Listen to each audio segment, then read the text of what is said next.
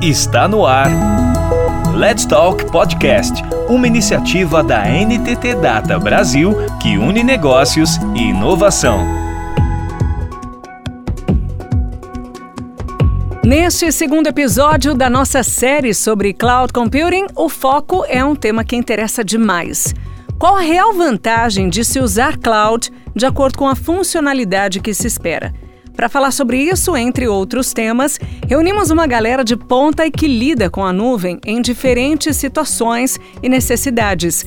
Júlio Guerreiro Leme, Gabriel Silva, Arnaldo Nunes e Francisco Reis todos Digital Architect, na NTT Data Brasil. E a gente está voltando no segundo episódio de Cloud Computing e tentando entender aqui o que, que é, afinal, esse mundo de cloud, o que, que a gente precisa para trabalhar com isso, é ou não é uma, uma magia negra do futuro, a gente vai entender melhor agora, a gente vai compreender. No último episódio, o Francisco Reis e o Arnaldo, que estão aqui com a gente, ajudaram a gente a entender os conceitos sobre é, o que é cloud, sobre o conceito de você ter ele num ambiente público compartilhado, mas alguns dados em um ambiente privado, como você pode hibridizar isso, e também sobre como as pessoas têm aderido a isso, como você pode gerir equipes que fazem, é, dentro do modelo de governança, cada um dos seus assuntos dentro de cloud.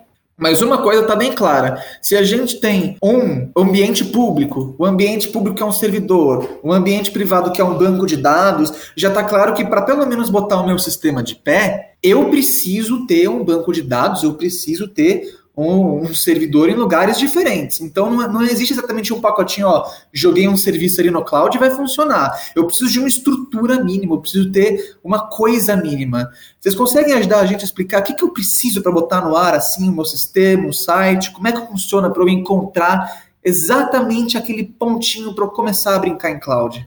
É, satisfação aí estar tá novamente com vocês, né, nesse segundo episódio.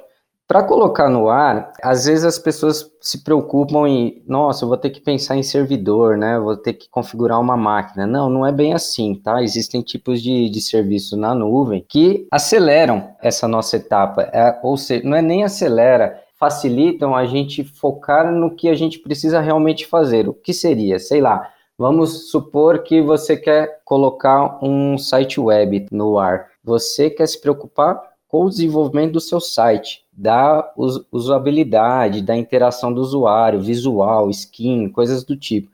Nisso tudo que eu falei, eu não estou me preocupando com memória, CPU, rede, não quero me preocupar com isso, tá? Eu nem tenho esse perfil, nem sei fazer isso, né?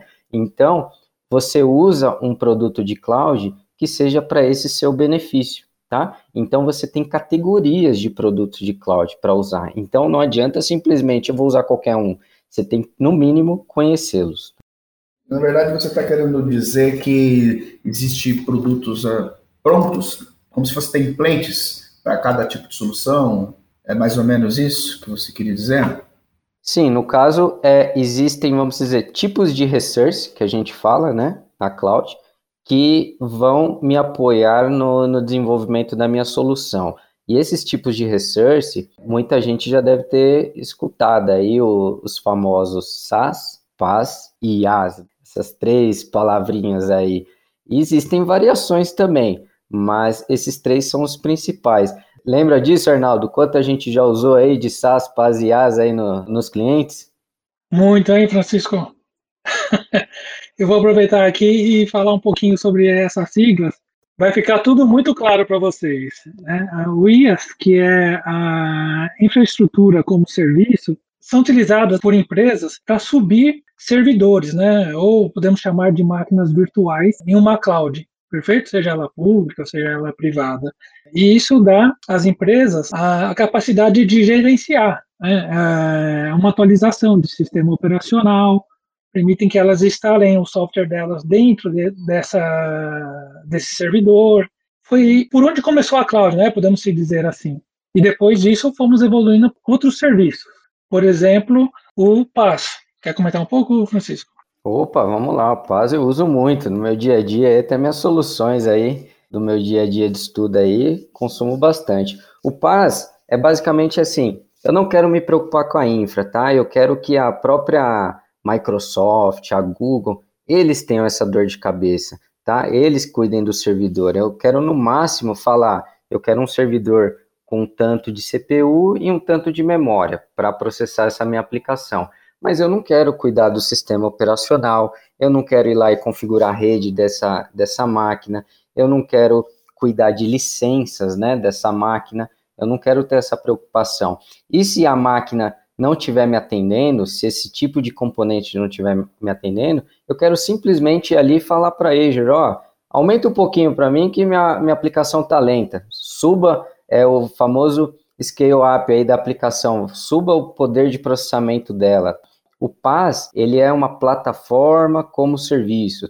Esses provedores de nuvem, eles vão te dar uma plataforma para você gastar seu esforço no desenvolvimento, num deploy e não se preocupar com a infra, tá? Então, soluções como um website, você usa uma plataforma como serviço, uma solução de banco de dados, por exemplo, ah, eu quero contratar um SQL Server, eu quero contratar um Postgre da vida, né?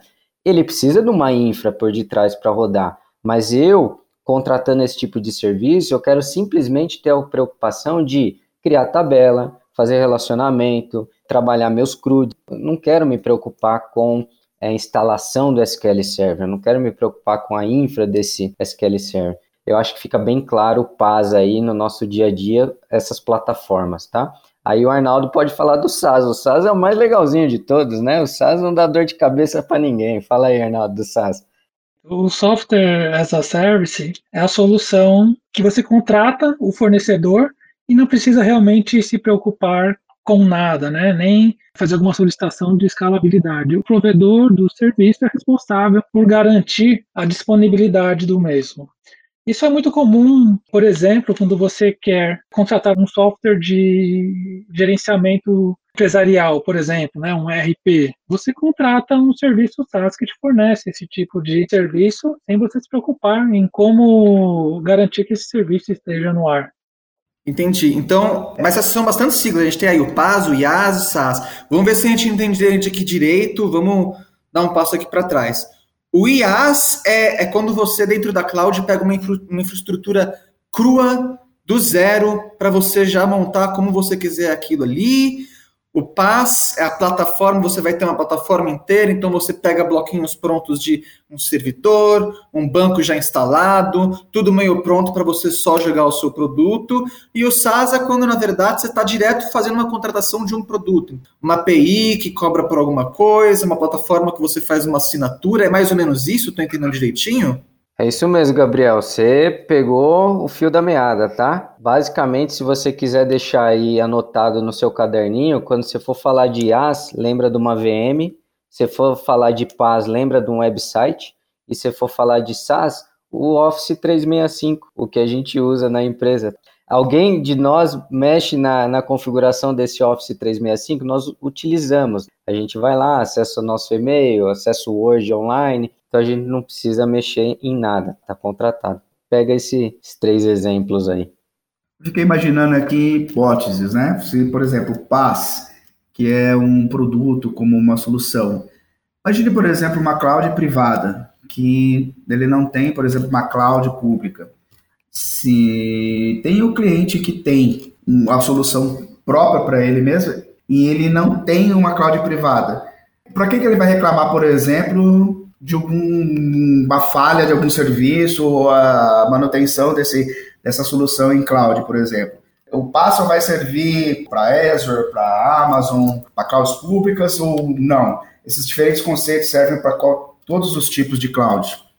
Opa, Júlio, esse serviço serve para todos os tipos de cloud, ok? Quando você está falando de uma cloud pública, né, gerenciado por uma outra empresa, é muito comum eles oferecerem serviço de, de tickets, né? Onde você, se você tem um, um problema de disponibilidade de algum serviço, você pode realmente entrar em contato com as equipes responsáveis por, por esse serviço e eles vão estar atuando. Tá? É muito comum para nós que atuamos na cloud ali no dia a dia, eventualmente estarmos falando com engenheiros desses provedores, né, fora do Brasil, por exemplo, para poder resolver algum tipo de indisponibilidade, tá legal? Legal. Então, só para fechar esse assunto e seguir para o próximo, para formalizar, se eu entrar numa num, num site de serviços cloud, ele pode ter alguns desses tipos de serviço, provavelmente. Então, se eu for pegar uma máquina do zero, uma EC2, alguma coisa do gênero, aquilo que eu estou pegando é uma infraservice, correto? Eu tenho ali, eu movimento como eu quiser, eu coloco ali os recursos, e aí, se a gente seguir para algum outro produto interno que tem uma plataforma já pronta, como um Light Sail, por exemplo, que já deixa tudo pronto, já faz às vezes com algumas instalações automáticas é, e, e, já tem o tamanho certinho, também é ou ele ainda é infrastructure? Como é que funciona? Fica um exemplo dentro de um, de, uma, de um provedor de cloud, assim, de um produto plataforma as a service. O banco de dados, o SQL Server, o MySQL, um Postgre, esse é uma plataforma como serviço. Boa, tem razão. E a gente encontra SaaS, por exemplo, em alguma coisa de Elastic ou de, ou de inteligência artificial, que você só consulta uma API de cloud, seria um exemplo similar de SaaS dentro de uma plataforma de cloud, né? É, isso é muito curioso, né, o, o Gabriel? Você tem, por exemplo, é, o Elasticsearch, por exemplo, é uma solução né, de armazenamento de dados e de consulta, né, de tem uma solução disponível via cloud. Você pode contratar, eles são responsáveis por manter, né? E o seu SaaS está disponível. Mas existem até uns itens curiosos. Por exemplo, existe ransomware as a service. Isso que hackers utilizam, por exemplo, para realizar ataques. O mesmo conceito, né, é utilizado, né, tanto do lado do bem quanto do lado do mal também, porque são bem úteis. Os caras monetizam tudo. Tudo virou produto, gente. Aí que coisa trágica. Nessa altura do campeonato, acho que está bem claro que tem muitos benefícios e asseguros à nuvem, né? Vocês conseguem listar para a gente, fora isso tudo, tipo, deve ter, deve ter vantagem para você usar isso, porque tem um lado ruim, mas se até o pessoal do lado ruim está usando, é porque funciona. Tem alguma coisa aí que está dando certo. É, vocês comentaram que o pessoal lá atrás, no primeiro episódio, quem não estava se adaptando à cloud estava ficando para trás nas tendências, e isso meio que atrasava eles no mercado. Eu imagino que as diferenças não são tão claras de se ver assim, tirando o como você usa e tudo mais, mas em questão de eficiência, em questão de custo, deve ter vários pequenos detalhezinhos, várias pequenas configurações que você consegue fazer um proveito bom disso, né? Vocês conseguem dar uma ideia do que, que você consegue fazer com a cloud e como ela consegue ser melhor do que um sistema tradicional de maquininha parada ali, um servidor seu? Ô Gabriel, a cloud, ela tem uma série de benefícios, né? Você pode enumerar vários, mas geralmente a gente acaba caindo nos principais, tá? Acho que no episódio anterior a gente comentou bastante da economia de custo. Acho que a gente pegou até exemplos lá de falar de energia, de resfriamento, espaço. Existem outros, por exemplo, eficiência, tá? A eficiência é um dos benefícios que a cloud nos traz. Ah, mas eficiência no quê? Ah, você automatiza processos, você tem agilidade em resolver problemas, você tem vantagem competitiva na implantação de ideias, porque assim, você está gastando seu esforço em colocar uma solução na cloud que é muito mais rápida do que antigamente, então você tem espaço, você tem mais tempo para pensar em novas ideias, utilizando até mesmo os recursos de cloud, né? Suporte, você tem um suporte total para funcionamento, então quando você contrata uma cloud, é, nessa parte de eficiência, você vai ver que cada componente da cloud não é um negócio assim, é um bicho de sete cabeças ou escuro, né? Que você não vê o que está acontecendo. Quando você vai contratar, as empresas te mostram exatamente tudo que aquele componente provê, a performance dele, a redundância, resiliência e o SLA, o famoso SLA, do tipo, ó, a Azure vai te garantir 99,9% que aquele componente sempre vai estar no ar. Se a gente pega aí no ano inteiro, ela vai te garantir que, por exemplo, um dia aquela sua solução pode ficar fora, que é um, um número assim, se a gente for pensar no e-commerce, alguma coisa, é alto. Mas aí você existe, existe maneiras também de contratar a cloud, de aumentar essas, essa assertividade, né, de essa eficiência. Então, você consegue ter essa palavrinha eficiência como um benefício muito grande. Existem outros, tá? Aí o Arnaldo pode até falar, e acho que da acessibilidade. A questão da acessibilidade, eu entendo que a pandemia, por exemplo, provou para nós o que já era muito claro, né? A questão de acesso a ambientes remotos, né? As, as instituições ainda tinham dúvida, né, sobre é, será que eu vou manter o meu serviço no ar, né, se meus funcionários não estiverem aqui dentro da minha empresa para atuar. Com a pandemia nós vimos que isso é possível. E a questão da acessibilidade, né, por, por exemplo, para um ambiente cloud, seus profissionais podem atuar 100% do tempo, né? A gente não teve perda, por exemplo, aí a nível estatístico, nós tivemos ganho aí de produtividade muitos projetos com atuação home dos profissionais, tá? Então, a acessibilidade é um item que a cloud ela favorece e te dá o suporte necessário para isso, né? Ela é segura, né? Você estabelece uma VPN, faz um acesso seguro e, esse é um ponto importante, né? A questão da, da segurança, né? A cloud, quando você opta por fazer uma, uma instalação, né? A instalação do seu serviço, ela traz para você várias consoles é, de segurança com alertas, né? Por exemplo, garantem a você que você tem uma atualização automática de vulnerabilidades, por exemplo, né? Que você é, não esteja exposto para um ataque de, de alguém mal intencionado. Me veio à cabeça agora uma pergunta aqui em relação a ranking de provedores. O que eu quero dizer? Existe uma pontuação para tipos de provedores para determinadas funções? O Elasticsearch funciona muito bem com o AWS. É, tem algum que funciona bem com, com PaaS? É, existe um, a Azure é melhor para software do que para database. Existe esse ranking?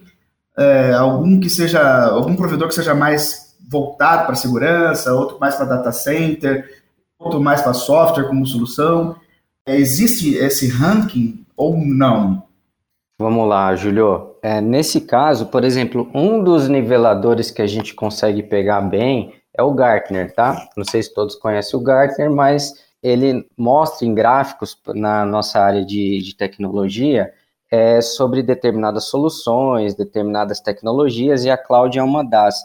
E se você for ver o gráfico do Gartner referente a, aos provedores, AWS, Google e Azure estão muito próximos, no mesmo quadrante, tá?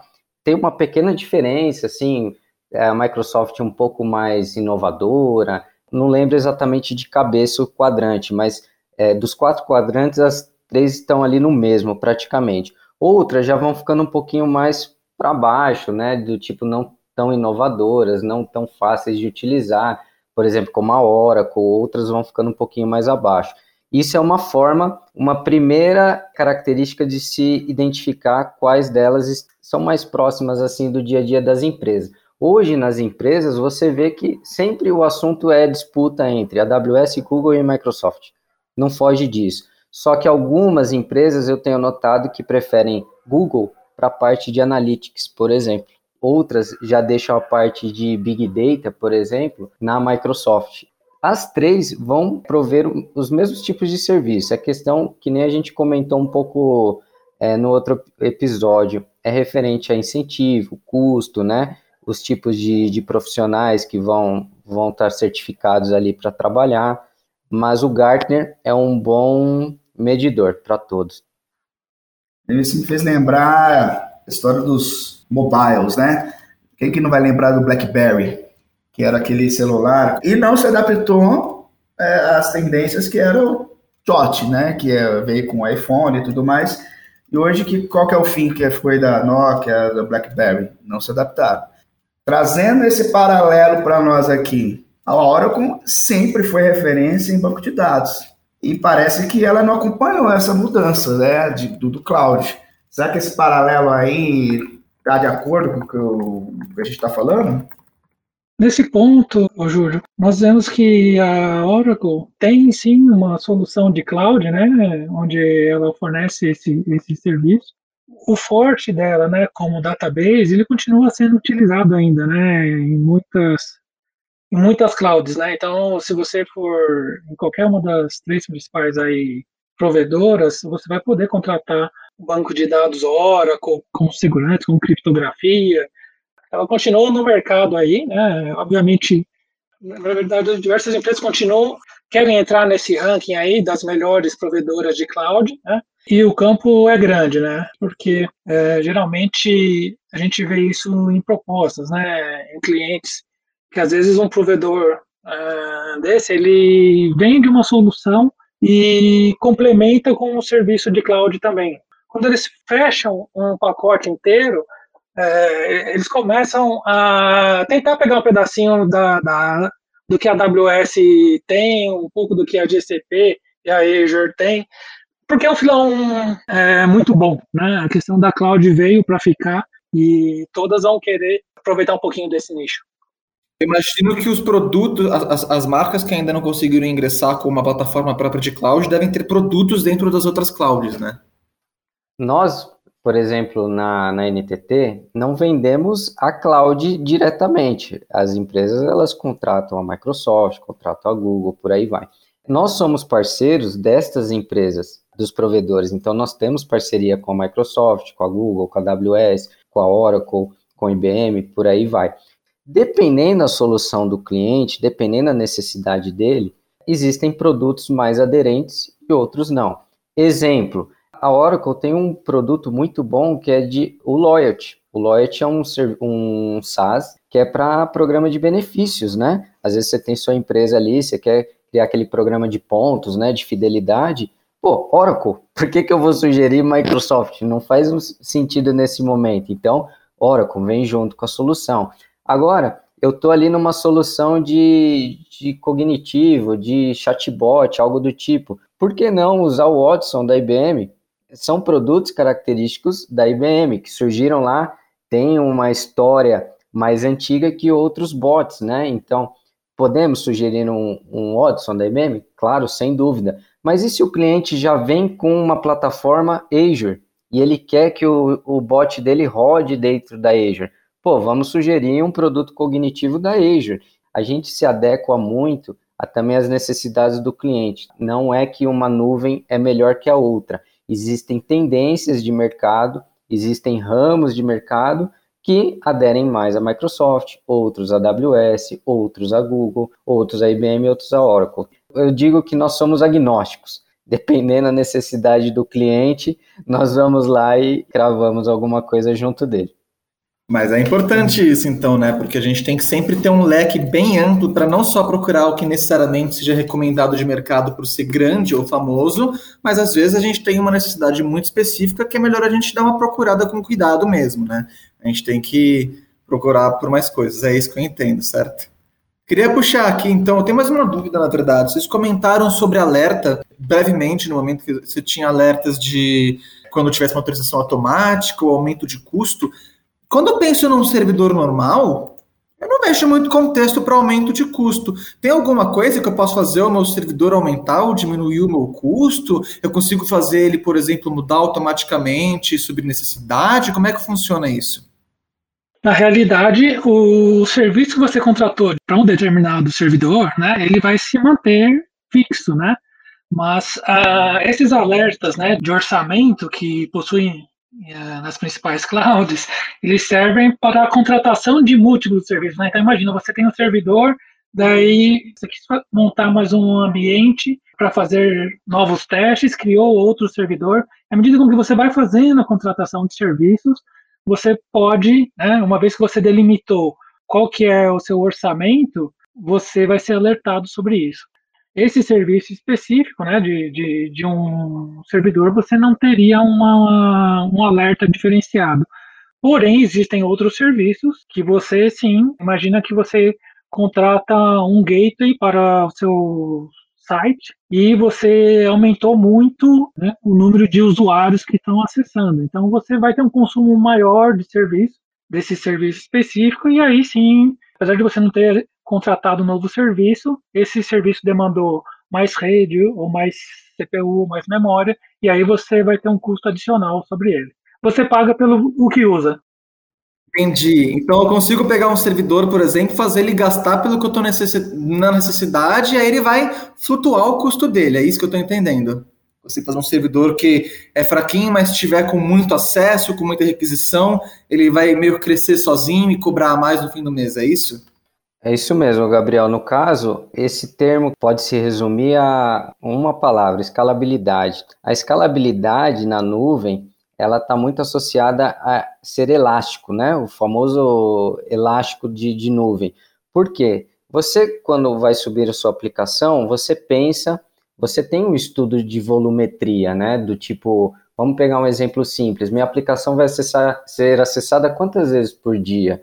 Eu vou gerar quantos boletos por dia? Ah, são poucos. Ok. Você vai lá na nuvem e faz uma contratação de um, de um componente, de uma plataforma, ou do IaaS, ou do PaaS, que a gente já comentou antes, você faz uma, uma contratação próximo ou com uma pequena gordurinha, né, podemos dizer assim, do que você precisa. Mas suponha que você está com uma empresa começando, um e-commerce, e aí chega a tal da Black Friday, né? E aí na Black Friday todo mundo resolve comprar no seu site, né? Por algum motivo, saiu divulgando aí nas redes sociais, todo mundo está comprando.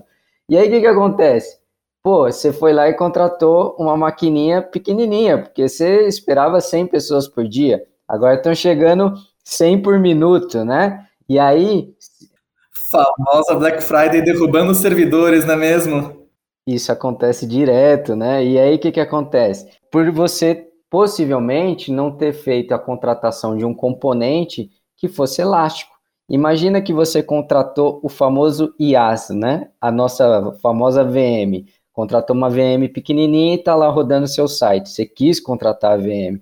Aí na hora que chega a Black Friday, sua VM não aguenta. Você vai ter que ir lá, mexer nela, parar a VM, derrubar o site, por aí vai. Se você tivesse contratado um componente de nuvem elástico, uma plataforma como serviço, os famosos serverless, né, que é as famosas functions, é, lambda da vida, ele ia ter uma elasticidade automática. Então, no momento de pico, ele ia aguentar, só que é óbvio, ele vai te cobrar mais, que é a parte do custo que vocês estavam comentando. Só que esse custo, você vai ter um relatório no final do mês, você pode ter o um relatório diário de identificando isso, entendeu? Perfeito. Então, só para fechar esse assunto e a gente também já terminar esse episódio aqui, tendo entendido para que é tão melhor usar a cloud, você comentou agora que você vai gerar em fim de mês relatórios de custos e etc. Quando a gente pensa num servidor mais tradicional, que você tem a sua máquina ali local, ou que você tem um servidor contratado fixo, você sabe que esse custo é bem estável e você não tem muita necessidade de fazer uma administração disso. Mas é possível, dentro dessa plataforma de cloud, eu ajudar a fazer uma colaboração mais bem trabalhada entre equipes diferentes. Então, eu ter uma equipe que é, beleza, os desenvolvedores eles têm que ter acesso aos servidores, né? Eu preciso que eles mexam, mas eu não quero que eles tenham acesso a custos totais de todos os projetos. Eu posso ter uma equipe de custos, uma equipe de financeiro ali dentro, cadastrada que pode entrar, ela pode ver esses relatórios e cuidar dessa parte toda sem que ela tenha acesso. É, o cloud ajuda isso também, as, as plataformas de cloud? Gabriel, elas ajudam sim. Assim, todo um controle de acesso te permitem gestionar quem tem acesso à sua parte de bilhetagem, quem tem acesso ao seu servidor para um determinado tipo de serviço, ou se você montou em sua cloud, né, diferentes ambientes, por exemplo, um ambiente de desenvolvimento, um ambiente de produção, você consegue controlar quem pode ter acesso a esses recursos a questão de criação de, da infraestrutura também, quando a gente fala de colaboração, a gente entra um pouco na cultura DevOps, né, de quem provisiona essa infra e de como ela é provisionada. Então, a gente tem desenvolvedores sim, interagindo com a equipe de operação e garantindo que esses ambientes estejam no ar e se mantenham conforme foi planejado. Isso é normal, cara. Isso tudo que você comentou. A gente tem grupos e perfis para usar a cloud facilita demais. Bom, então esse foi o nosso segundo episódio sobre cloud computing aqui no nosso pequeno podcast Let's Talk da NTT Data. É, acho que nesse segundo episódio deu para entender que realmente usar cloud é uma vantagem e você provavelmente quer usar cloud se você está pensando em ter algum sistema. Se você ainda não migrou, migre logo. No próximo episódio a gente vai abordar não só sobre o que é e o porquê ele é melhor, mas alguns detalhes do cloud que a gente pode fazer para trabalhar melhor nele. Vejo vocês na próxima. Nós somos o Gabriel e o Júlio entrevistando o Arnaldo e o Francisco e até mais ver.